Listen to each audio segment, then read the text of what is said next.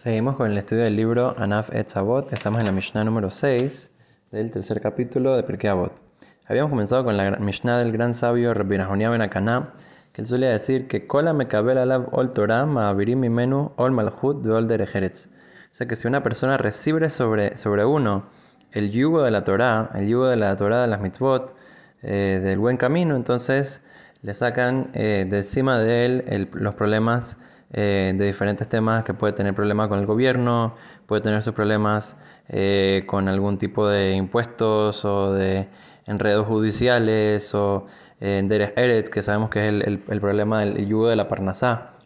Muchas veces la, la persona se encuentra en, en, líos de cómo mantener a su familia, eh, tiene deudas, etc. Entonces, la persona que está fiel a Kadosh Baruj y va en el camino correcto, y recibe sobre él esforzarse en el estudio de la Torah y el cumplimiento de las mitzvot. Entonces, dice, dice a Kadosh Baruj que él le da una aptaja, una, eh, como que le asegura de que le va a sacar eh, las preocupaciones si en verdad recibe sobre él el yugo de la Torah y las mitzvot y así va a poder eh, enfocarse en ellos de la mejor manera. Dijimos que al revés, si una persona se saca de sí el yugo de la Torah y el yugo de las mitzvot, por menos ol Torah ol mitzvot, entonces ahí, notnim alav ol malhut ol Si la persona se saca sobre sí el yugo de la Torah y las mitzvot, entonces ahí le caen eh, todo tipo de, de, preocupaciones, enredos, etc. Y la persona obviamente no quiere eso, la persona quiere poder enfocar sus energías,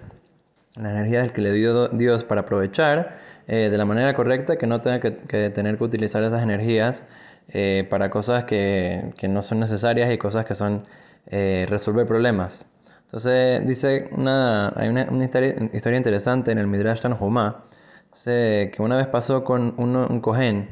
que él veía los negaim, que son el charat, cuando le salía a la gente manchas por hablar la shonarra o por diferentes pecados. Dice que el cohen tiene que ser el que revisa el charat, el que revisa la mancha, y él determina si eh, la mancha es impura o es pura. Y cuando el cohen dice que es pura, entonces eh, está bien, y si el Cohen dice que está impura, entonces la persona tiene que ir en insolación y es, eh, una cosa que impurifica, etcétera, como todos los, eh, los dinim, las leyes que tiene el Metzorah, el leproso. Ahora,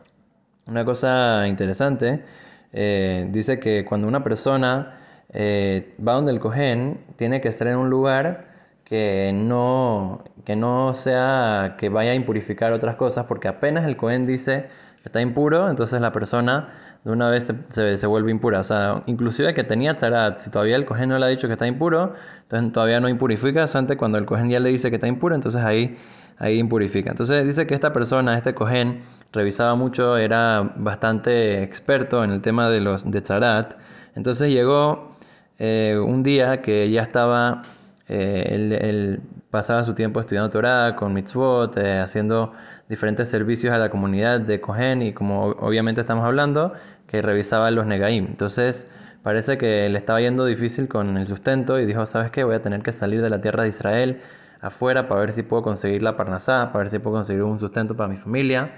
Dicho y hecho, dice, bueno, voy a, voy a viajar tal día, entonces le dice a la esposa, mira, yo sé que como la gente viene a preguntarme a mí que, qué tipo de mancha está permitida, qué tipo de mancha es, es eh, impuro. Entonces te voy a enseñar cómo funciona la cosa. si alguien viene y te pregunta, tienes que ver en, el, en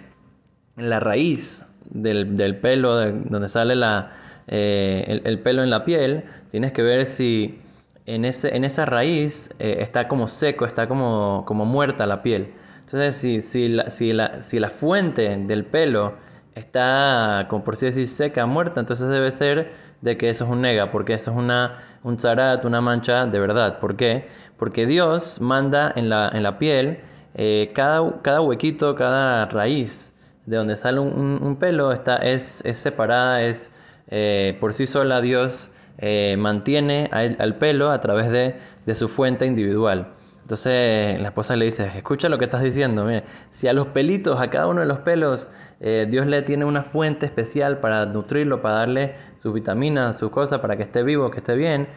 ¿cómo, cómo no va a mandar la parnasá a nosotros, a nuestros hijos, etcétera? Sé que igual como Dios le manda su alimento a, todo, a todos los, los seres vivos, entonces también te va a mandar el alimento a ti. Entonces no tienes que irte fuera de Israel, no tienes que ir a, a, ver, enredarte con el yugo de la Parnasá, ocúpate del yugo de la Torah y Akadosh Baruj te va a ayudar a resolver. Eso no significa que la persona no tiene que hacer su ishtadlut, no tiene que hacer su, su parte para traer la Parnasá. La, la, naturaleza con la cual Dios creó el mundo es que la persona debe de trabajar, debe de hacer su esfuerzo